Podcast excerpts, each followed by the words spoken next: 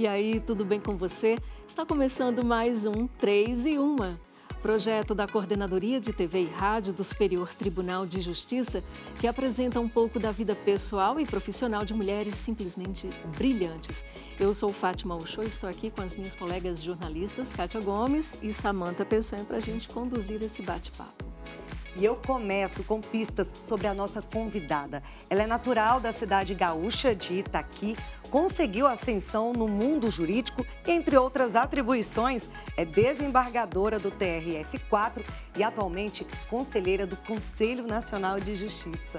E olha, meninas, a nossa convidada já declarou o seguinte: Ser juíza federal é exercer uma profissão relevante do ponto de vista social que impacta significativamente na vida das pessoas e da sociedade em geral e que, por isso, deve ser desempenhada de forma ética, responsável e empática. Uma frase muito forte, não é muito mesmo? Forte, fortíssima. Então, fica com a gente porque tenho certeza de que ela tem muita história para contar.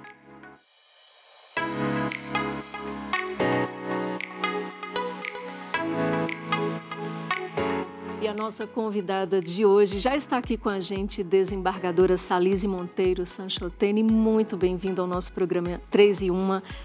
Que alegria contar com sua presença aqui. Obrigada pelo convite, uma honra estar aqui com vocês. Eu já assisti outros episódios e já vi que mulheres maravilhosas passaram por aqui, então é muito honra mesmo. A gente que agradece. Mais uma mulher maravilhosa por aqui, né, meninas? Exatamente. Obrigada. Então, é, desembargadora, a gente começa então falando ou querendo saber mais um pouquinho da sua, do seu lado profissional. Como é que surgiu a intenção de a senhora ingressar na magistratura? É, eu, quando fui fazer direito, já te, passei por, por, estágios na advocacia, no Ministério Público e, e vi que não queria ser advogada, né? Então, é, sempre optei assim por, por, uma carreira que me desse a possibilidade de decidir como eu queria a, em relação ao meu trabalho. E a magistratura acabou surgindo naturalmente. Eu inicialmente até achava que ia fazer carreira para o Ministério do Ministério Público, é, porque eu tenho um perfil eh, já mais combativo de não esperar tanto pelas coisas acontecerem e, mas o destino é dessas coisas. Apareceu o concurso para magistratura, fui, fui me inscrevendo, já vinha fazendo para o Ministério Público há uns dois anos e acabei ingressando numa área que não era nem a que eu queria, que era federal. Eu estava estudando para a Justiça Estadual, que concentra muito mais é, direito da infância, né, ambiental, e acabei indo para a magistratura federal. E, no fim, me realizei muitíssimo na magistratura federal. É, assim que assumi, fui para a área criminal, que é a área que eu atuei durante 23 anos como juíza de primeiro grau. E depois que fui para o tribunal, fiquei um ano só no previdenciário e depois consegui uma vaga no, no crime também. Então, estou há 30 anos praticamente na jurisdição criminal. Mas eu gostaria de saber se, por acaso, já pensou em seguir outra profissão? Acho que vocês já devem ter essa, Ah. essa- Eu cheguei a pensar na- em seguir uma carreira na área artística, assim, né? Eu gostava muito de música, de dança, de teatro. É, durante a minha adolescência, sempre fiz aula de dança, cantava, tinha grupo de música. Então, foi, uma, foi um dilema. Né? E eu também gostava muito da psicologia. Entanto que quando eu terminei direito, eu fui fazer psicologia, fui cursei ainda dois anos de psicologia. Tive que parar porque chegou naquele momento que eu ou eu estudava para o concurso ou eu ia seguir outra carreira. E, mas eu sinto assim que ainda vou voltar para ela. Ainda assim, um Mas dia. todo magistrado tem um pouquinho de psicologia ali É, na, eu na acho que atuação, na área criminal, É principalmente, isso. né? Fazer audiência, ouvir as pessoas, né? Ter uma escuta ativa, saber os mecanismos de defesa que as pessoas utilizam dentro de uma sala de audiência, isso foi bem importante para mim, assim. Eu acho que eu agreguei esse conhecimento na minha carreira. Com certeza. E ainda quando a senhora estava em Porto Alegre, a senhora criou um projeto de empregabilidade para pessoas É. com deficiência visual, inclusive ganhou a oitava edição do prêmio Inovare. É. Muitas pessoas foram beneficiadas? Muitas. É, eu estava um dia na, na eu era diretora do foro e, e eu vi num evento que eu fui um- uma pessoa, um deficiente visual que era presidente da Associação dos, dos Cegos do Rio Grande do Sul, dizer que eles tinham muitas habilidades que a ma- maioria das pessoas desconheciam. Eles eram muito atentos, então a, a audição deles era muito melhor que a nossa. Eles prestavam muito mais atenção em determinadas coisas do que nós, que usamos todos os sentidos, e eles conseguiam digitar com perfeição, utilizando um sistema que eu não conhecia. E eu estava naquele momento passando por uma dificuldade para fazer a degravação das audiências criminais, que naquela época a gente não podia agregar só o vídeo e o áudio no, no processo, tinha que degravar. E, e, e, não, e, os servidores não queriam fazer isso, era uma, era uma, uma perda de tempo para os estagiários também que queriam, entravam no, na justiça querendo aprender, não queriam só ficar ouvindo. E aí eu disse para ele: ah, mas e quem sabe se a gente conversa sobre isso? E assim começou o projeto. E ele achou interessantíssimo, porque na verdade nós criamos naquele momento uma profissão para, para, os deficientes visuais que não havia, não havia no Estado. Essas pessoas que acabaram se formando ali, a partir desse convênio, começaram a ser recrutadas no mercado privado, é, foram trabalhar na Assembleia Legislativa do Rio Grande do Sul também, porque lá havia, eh, os, os taquígrafos deram, deram lugar a, a essas pessoas, né, porque a, a, deixou a taquigrafia para gravar as sessões, e eles começaram a ter uma profissão, e eles se diziam, eu sou degravador da Justiça Federal. É, então, foi, foi muito interessante. Conselheira Salise, é, como a gente sabe, o judiciário é ocupado majoritariamente por homens. E a senhora está num espaço de poder dentro do judiciário. Como é que a senhora se sente? O que é que significa para a senhora ocupar esse espaço? Significa que nós ainda temos uma, um caminho para trilhar dentro do Poder Judiciário pela igualdade de gênero. Eu estou trabalhando também com essa pauta. Nós vimos que na base da carreira hoje nós somos 38% de mulheres, enquanto que na população brasileira nós somos mais de 51%. E, e quando nós ascendemos aos tribunais, nos tribunais de apelação, nós somos 25%. E, e quanto mais acima nos tribunais superiores, esse número cai para 18%. Então, é uma pirâmide, assim, é, e nós não conseguimos ultrapassar isso. Então, há, há 10 anos nós acompanhamos esses números, nós não crescemos nenhum ponto percentual com toda a campanha que se vem fazendo para nomear mais mulheres, para mais mulheres ascenderem aos tribunais, nós não conseguimos nem subir um ponto percentual, passamos de 24% para menos de 25%. É, então, nós precisamos trabalhar a equidade de gênero, né? nós temos que ter representatividade, não é, não é razoável. É, os, a, nós temos o judiciário funcionando no Brasil há 400 anos, nós temos tribunais de justiça com 200 anos de história que nunca promoveram uma mulher a, ao tribunal. Nunca promoveram uma mulher por merecimento. E, e, temos tribunais ocupados basicamente por homens. 13 tribunais brasileiros hoje são compostos exclusivamente por homens. É, então, nós temos um tribunal com 60 integrantes, em que uma mulher apenas é, é, é desembargadora e ela veio pelo quinto do Ministério Público. Então, essa é uma realidade que não se aceita mais. Né? Nós temos que ter a mesma pluralidade que nós temos na sociedade, nós temos que ter representada nos tribunais.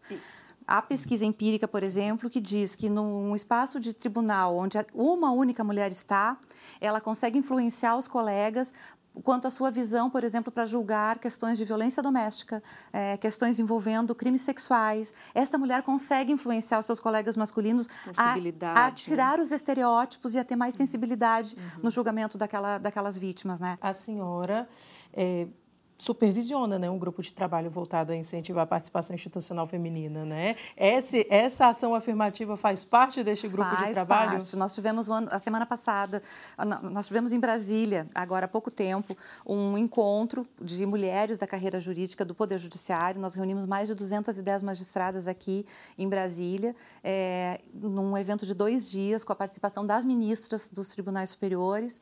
E, e nesse evento se discutiu em oficinas ações afirmativas que nós poderíamos desencadear agora para tentar mudar essa realidade. Ao longo desse ano, nós já conseguimos aprovar uma resolução que eh, equipara as mulheres nas bancas de concurso, né, aos homens. Antes, isso não era uma recomendação que não era seguida por nenhum tribunal. Então, agora virou uma resolução os tribunais têm que seguir e as bancas têm que ter equidade, mulheres e homens. Nós também fizemos outras ações afirmativas para dar, por exemplo, direito das juízas que são eh, lactantes ou que estão grávidas realizarem teletrabalho, né? porque tem toda uma, uma dificuldade já mapeada em pesquisas empíricas mostrando que as mulheres mães, né, mulheres que, que, ocupam atividades dentro de casa, cuidando de idosos muitas vezes, elas acabam atrasando a carreira, não vão para o interior, não se promovem, porque elas não têm o apoio para levar junto no cuidado da família.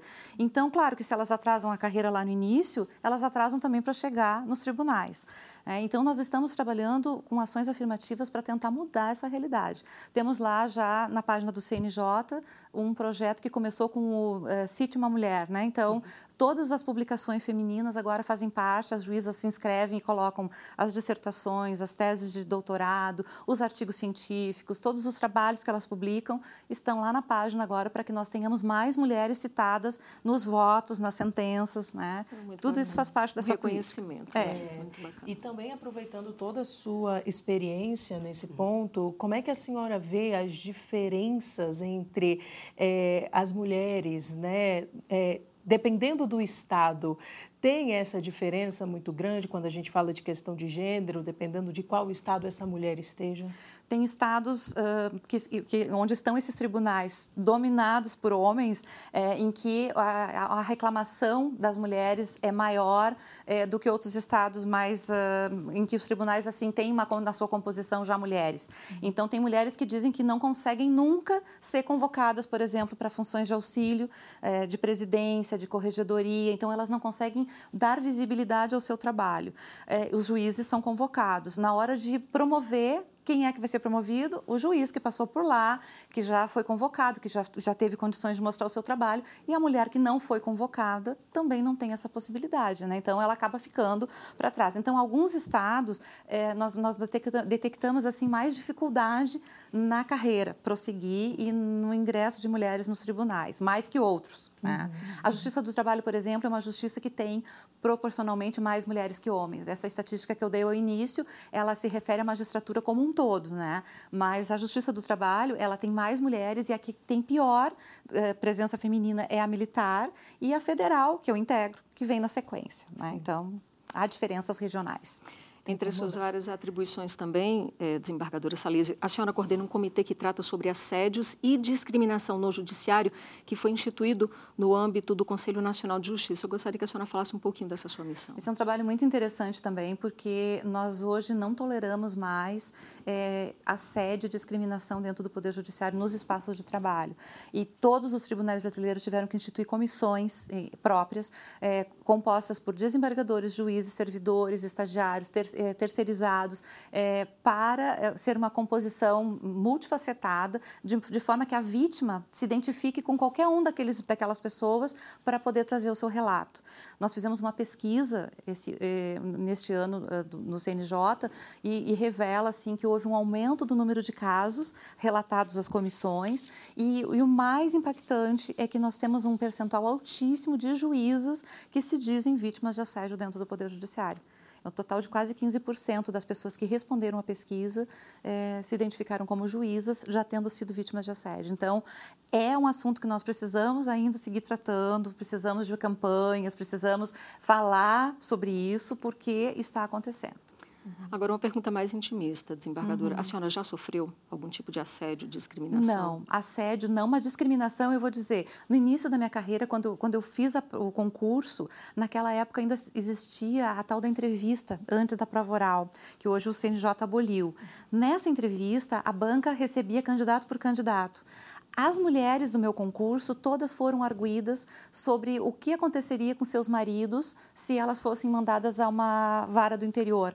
Enquanto que os, os homens que estavam fazendo a mesma prova, que também eram casados com mulheres que tinham professor, profissões médicas, dentistas na, na, na cidade, nenhum deles Não foi arguído sobre isso. A pergunta era dirigida exclusivamente às mulheres. Então, isso, véspera da pessoa entrar numa prova oral, que já, já tem toda uma carga emocional ali, né, ao longo de um concurso, isso é, é uma discriminação. Eu, eu vejo hoje claramente como uma discriminação. Que bom que essas entrevistas foram abolidas, porque isso realmente, há muitas mulheres mulheres ficavam ali. Muitas mulheres na entrevista já, já iam para a prova oral já sabendo que não, não prosseguiriam. Né? E que bom que está havendo espaços para que haja denúncias. Assim, essa eh, percepção eu vejo no caso de violência doméstica, uhum. não que os uhum. casos estejam surgindo agora, Isso. mas que estão Isso. aflorando as mais ainda porque há mais espaços seguros. Também, né? Exatamente. Sim, tem muita campanha para as mulheres saberem aonde elas podem se dirigir, delegacias Sim. especializadas, pessoas preparadas para esse acolhimento, né? Que não havia antes uma mulher entrar numa delegacia de polícia dominada por homens, então era só reproduzir o estereótipo daquilo que ela sofria dentro de casa. Então a, uhum. hoje a delegacia especializada ela tem uma, uma toda uma preparação para acolher a vítima, né? E encoraja que mais mulheres procurem o serviço. A senhora foi conselheira titular do Conselho Nacional de Política Criminal e Penitenciária, não é isso? Poderia nos descrever como é que é a realidade das mulheres encarceradas aqui no nosso país e como é que está o sistema penitenciário também? É muito triste porque há, um, há, um, há estudos já muitos feitos, né, de que a mulher quando o seu marido ou seu companheiro é preso, ela segue visitando, dando assistência e quando uma mulher encarcerada, ela é abandonada pela família. O companheiro nunca vai visitar, nunca dá o suporte, né? Então ela fica numa, numa situação de total abandono quando ela está encarcerada. E privada de, de, de, de atendimento médico em muitas unidades, isso é algo que está sendo reparado ainda hoje, mas nós encontramos unidades que não têm ginecologista, há mulheres que são encarceradas com filhos pequenos ainda amamentando, né? Então a criança fica junto com ela, se ela assim o desejar, até dois anos, três anos. Então assim é é uma situação muito deprimente. Assim, já visitei um presídio feminino lá no meu estado e é e visitei também em Foz do Iguaçu é, e é muito triste assim ver a, a, essa realidade. Então todas as, as, campanhas que precisam ser feitas ali é, são no sentido de resgatar a dignidade daquela Sim. mulher, para ela se sentir novamente apta a voltar para o convívio social, né? Ela muitas vezes é arrastada para a criminalidade por conta do parceiro e, e acontece. E depois se vê sozinha. E se né? vê sozinha, sozinha às vezes sem advogado, inclusive, porque o advogado vai defender o companheiro que foi preso e ela às vezes não nem isso tem. É. É, ainda sobre essa percepção e com relação ao público de mulheres trans detentas, como é a atuação ou como foi a atuação desse conselho sobre o qual a senhora mencionou, que a Samanta até mencionou. Então, nós estamos já, esse conselho já se debruçou sobre o assunto e, e, e determinou que, se possível, elas ficassem em unidades apartadas, né? E o Conselho Nacional de Justiça também está fazendo estudos a respeito disso, é, dizendo que elas podem optar por, por ficar no presídio masculino ou no feminino. Na verdade, é uma situação difícil porque as penitenciárias não estão preparadas para com alas apropriadas para elas, né? Elas deveriam ter banheiros exclusivos, né, dentro da penitenciária. Isso é uma realidade em pouquíssimos lugares, uhum. quase nenhum. É, então, também é um outro grupo que, que nós temos que nos preocupar. O CNJ já tem grupos voltados, a, grupos de trabalho voltados para essa realidade. Em breve, eu, eu imagino que devemos ter algumas notícias. E entre as suas várias atuações judicantes, desembargadora Salise, a senhora também já foi é, responsável pela execução das penas restritivas de direito em é. Porto Alegre.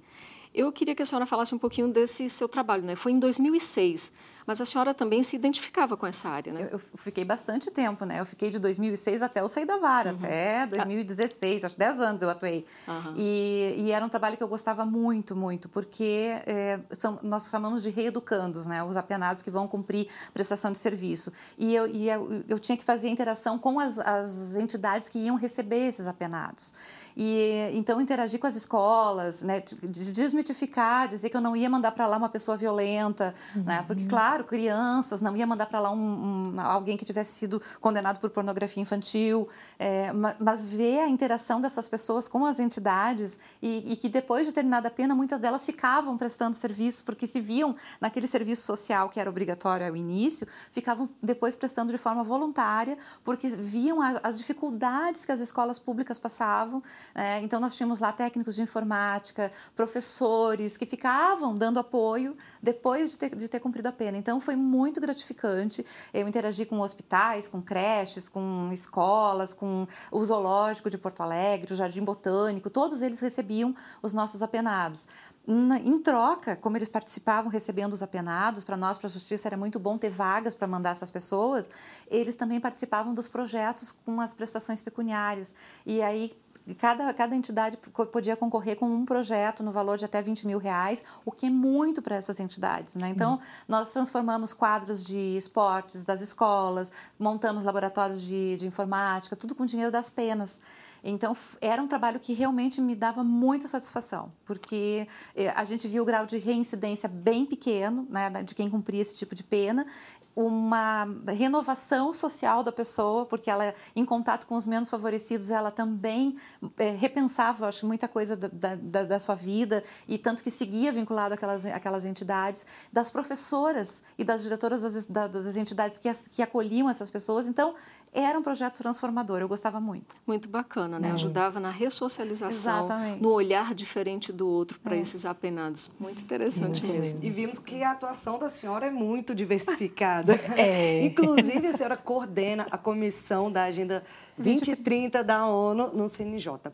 O que, que a gente quer saber? Quais são os pontos que estão na mira da sua atuação? A Agenda 2030 no CNJ nós focamos basicamente em duas, duas, duas, duas áreas. A área ambiental tem sido um foco muito importante. Uhum. Nós temos realizado bastante atividades. Agora estamos prestes a entregar para o CNJ um protocolo é, desenvolvido por um grupo de trabalho sobre a fixação do dano ambiental, é, que tem muita divergência no país, assim, às vezes a mesma área degradada para um, um determinado local, a, a, a reparação é de milhares e para outra é de milhões. Então, assim, como fixar o dano ambiental, o que deve um juiz considerar, que sistemas existem disponíveis. Então, esse trabalho vai ser entregue muito em breve para a ministra Rosa. E nós temos atuado muito também na, na inovação. A inovação também foi um outro projeto que me satisfez muitíssimo dentro do CNJ. Quando nós uh, instituímos a política da inovação, a maioria dos tribunais brasileiros não tinha laboratório de inovação. E hoje todos têm. É, hoje todos estão capacitando laboratoristas e, e dentro de um laboratório de inovação se trabalha de uma forma muito horizontal. Juízes, servidores, as pessoas que interagem com o Poder Judiciário sentam à mesma mesa, todos têm o mesmo peso, na sua opinião, têm o mesmo peso e, e descobrem soluções para problemas complexos ou para problemas simples que é, recebem uma outra, um outro tipo de visão quando aquele grupo se reúne. E nós temos no Poder Judiciário uma hierarquia muito firme, muito forte, né? Então, isso acaba fazendo com que a criatividade dentro do laboratório aflore e as pessoas pensam soluções que não seriam encontradas na, da forma tradicional. Né? O, o, o, juiz mandando o servidor, o diretor do foro mandando no, né, na, nos seus servidores ali para determinadas atividades, e isso dentro do laboratório se constrói com ferramentas que são lúdicas e, e de uma forma mais rápida e mais efetiva. E agora, eu gostaria de saber se podemos conhecer um pouco mais da sua vida, só que fora dos tribunais. Podemos? Podemos, claro. Ah, então tá bom. E, olha, já sabemos ah. que a senhora é casada e tem uma filha. Isso. Por acaso, é, toda essa questão do empoderamento feminino, ah, olha que linda, é, toda essa questão do empoderamento feminino e também de mulheres ocuparem espaços de poder fez ou faz parte da educação da sua filha? Absolutamente, sim. Eu Porque certeza. é uma menina que já está com 27 anos, aos 25 já saiu de casa para morar sozinha, depois de ter morado um ano fora, para fazer o seu mestrado nos Estados Unidos. Então, é, é super independente, desde que saiu de casa casa, ela nunca mais nos, nos pediu ajuda, né? Então, assim, ela se vira, é uma menina politicamente é, bem posicionada é, com relação à profissão, ela participa de movimentos de jovens advogadas, né? Então ela trabalha com inovação também né, na, sua, na sua atividade e, e tem uma visão. Ela, eu aprendo muito com ela, muito hoje Seguiu com ela. seus passos. Não, eu não sei se seguiu meus passos, mas assim, a gente sempre debateu muito sobre isso, sobre a importância de nós termos assim autonomia, né? Que eu sempre disse para ela, a mulher tem que ter autonomia para poder realizar plenamente as suas, as, as, os seus projetos seus sonhos, né? Uhum. Então, ela sempre focou muito nisso. Ela fala vários idiomas, então ela é, é uma menina de outro tempo, assim. Então, isso sempre passou essa discussão lá em casa, né? E dá para vermos o orgulho que a é. senhora Sim, tem. Sim, total. Tenho muito orgulho dela. Agora, voltando um pouquinho no túnel do tempo, uhum. vamos falar da sua infância, desembargadora Salise. A senhora passou aí por turbulências, digamos assim, Sim. na infância e que fizeram com que até pessoas da própria família desconfiassem da sua capacidade cognitiva para atuação, até para tirar a carteira de motorista. Isso, é. Não é? Conta sobre esse seu embate. Aí. Eu gosto de falar sobre isso porque eu já, eu já vi pessoas com problemas semelhantes assim e muito desesperançadas com crianças assim com, que passam por esse tipo de problema. Eu tive uma convulsão quando eu era criança, aos quatro anos, e a partir dali eu, eu tive uma, uma espécie de desritmia. Meu cérebro, as ondas cerebrais não né, mudaram um pouquinho e isso me levou a me tornar uma criança muito lenta. Uhum. Então, eu tinha dificuldade de, de coordenação motora, e eu, eu, fiz, eu, entrei num tratamento, então, até os meus 11 anos, e imagina que eu estou com 56, então, isso, isso faz muitos anos, a, a ciência não era tão desenvolvida nesse, nessa parte neurológica na época, mas eu tive uma, uma médica maravilhosa, e, e quando ela me deu alta, ela disse para minha família que ela não tinha condições naquela época, eu com 11 anos, de saber se eu conseguiria superar determinadas atividades atividades que são comuns para todas as pessoas, como, por exemplo, tirar uma carta de habilitação, passar num vestibular, né? Então, que isso só o tempo diria. E o, o, interessante é que os meus pais nunca me limitaram, eles nunca me. Eu fui saber disso muito mais tarde, porque se eu, se eu soubesse disso, talvez até isso tivesse feito a, a diferença da, dos rumos da minha vida. Mas como isso nunca foi algo assim que, que eles me, me dessem como limitação, o céu era o limite. Então, tudo que eu quis fazer, eles sempre me incentivaram, todas as, as, as, as, atividades que eu me meti, eu sempre tive em muitas atividades, né? não é só agora na profissão. É, então, isso foi assim, é, depois de alguns anos, quando eu soube disso, eu fiquei feliz assim pela criação que eu tive, pela forma como eles é, me levaram adiante, né? sempre dizendo que eu era capaz, que eu podia e fui superando as dificuldades a que estou. Então, assim, eu digo a essas pessoas que têm crianças com esse tipo de problema cognitivo que apostem na, na, no tratamento, apostem na, na, educação e que não limitem essas crianças. Não deem valor né? também ao problema em si. Ao problema em si, exatamente. Que pais maravilhosos. É, Sim, com certeza. Você está falando dessa, né, desse incentivo, eu queria uhum. saber quem a inspirou ou ainda inspira até hoje na sua vida pessoal e profissional.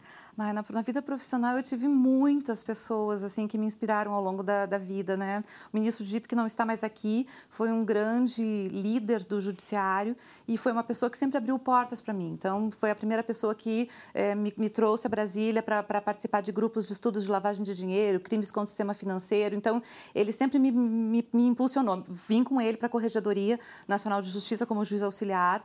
Ministra Ellen foi uma, uma pessoa assim também muito presente na minha vida, uma inspiração verdadeira. Me convocou quando era presidente do Supremo Tribunal Federal. Eu vim, eu fui a primeira juíza convocada no Supremo Tribunal Federal e nós viemos quebrando também tabus, assim, uhum. porque tinha gente que dizia que isso não podia, que juiz não podia ser convocado lá. E ela foi com jeitinho, foi levando e hoje é uma realidade. Todos, praticamente todos os ministros têm juízes convocados no Supremo, né? Uhum. É, eu tive a desembargadora Marga que se aposentou no meu tribunal, uma pessoa incrível, assim, que uma mulher firme, decana até pouco tempo tempo, a aposentadoria dela é recente. É, Dr. Vladimir Passo de Freitas foi presidente do meu tribunal, me, me deu a chance de ser diretora do foro e, e, também um homem empreendedor, assim, admiro demais. Ministra Maria Tereza, né, que eu, a quem eu devo estar no CNJ, né, que achou que eu tinha condições de dar uma contribuição para o CNJ. Então, são tantas pessoas, eu tenho até receio de, de não nomear todas aqui, é, as que fizeram parte dessa minha, dessa minha formação profissional.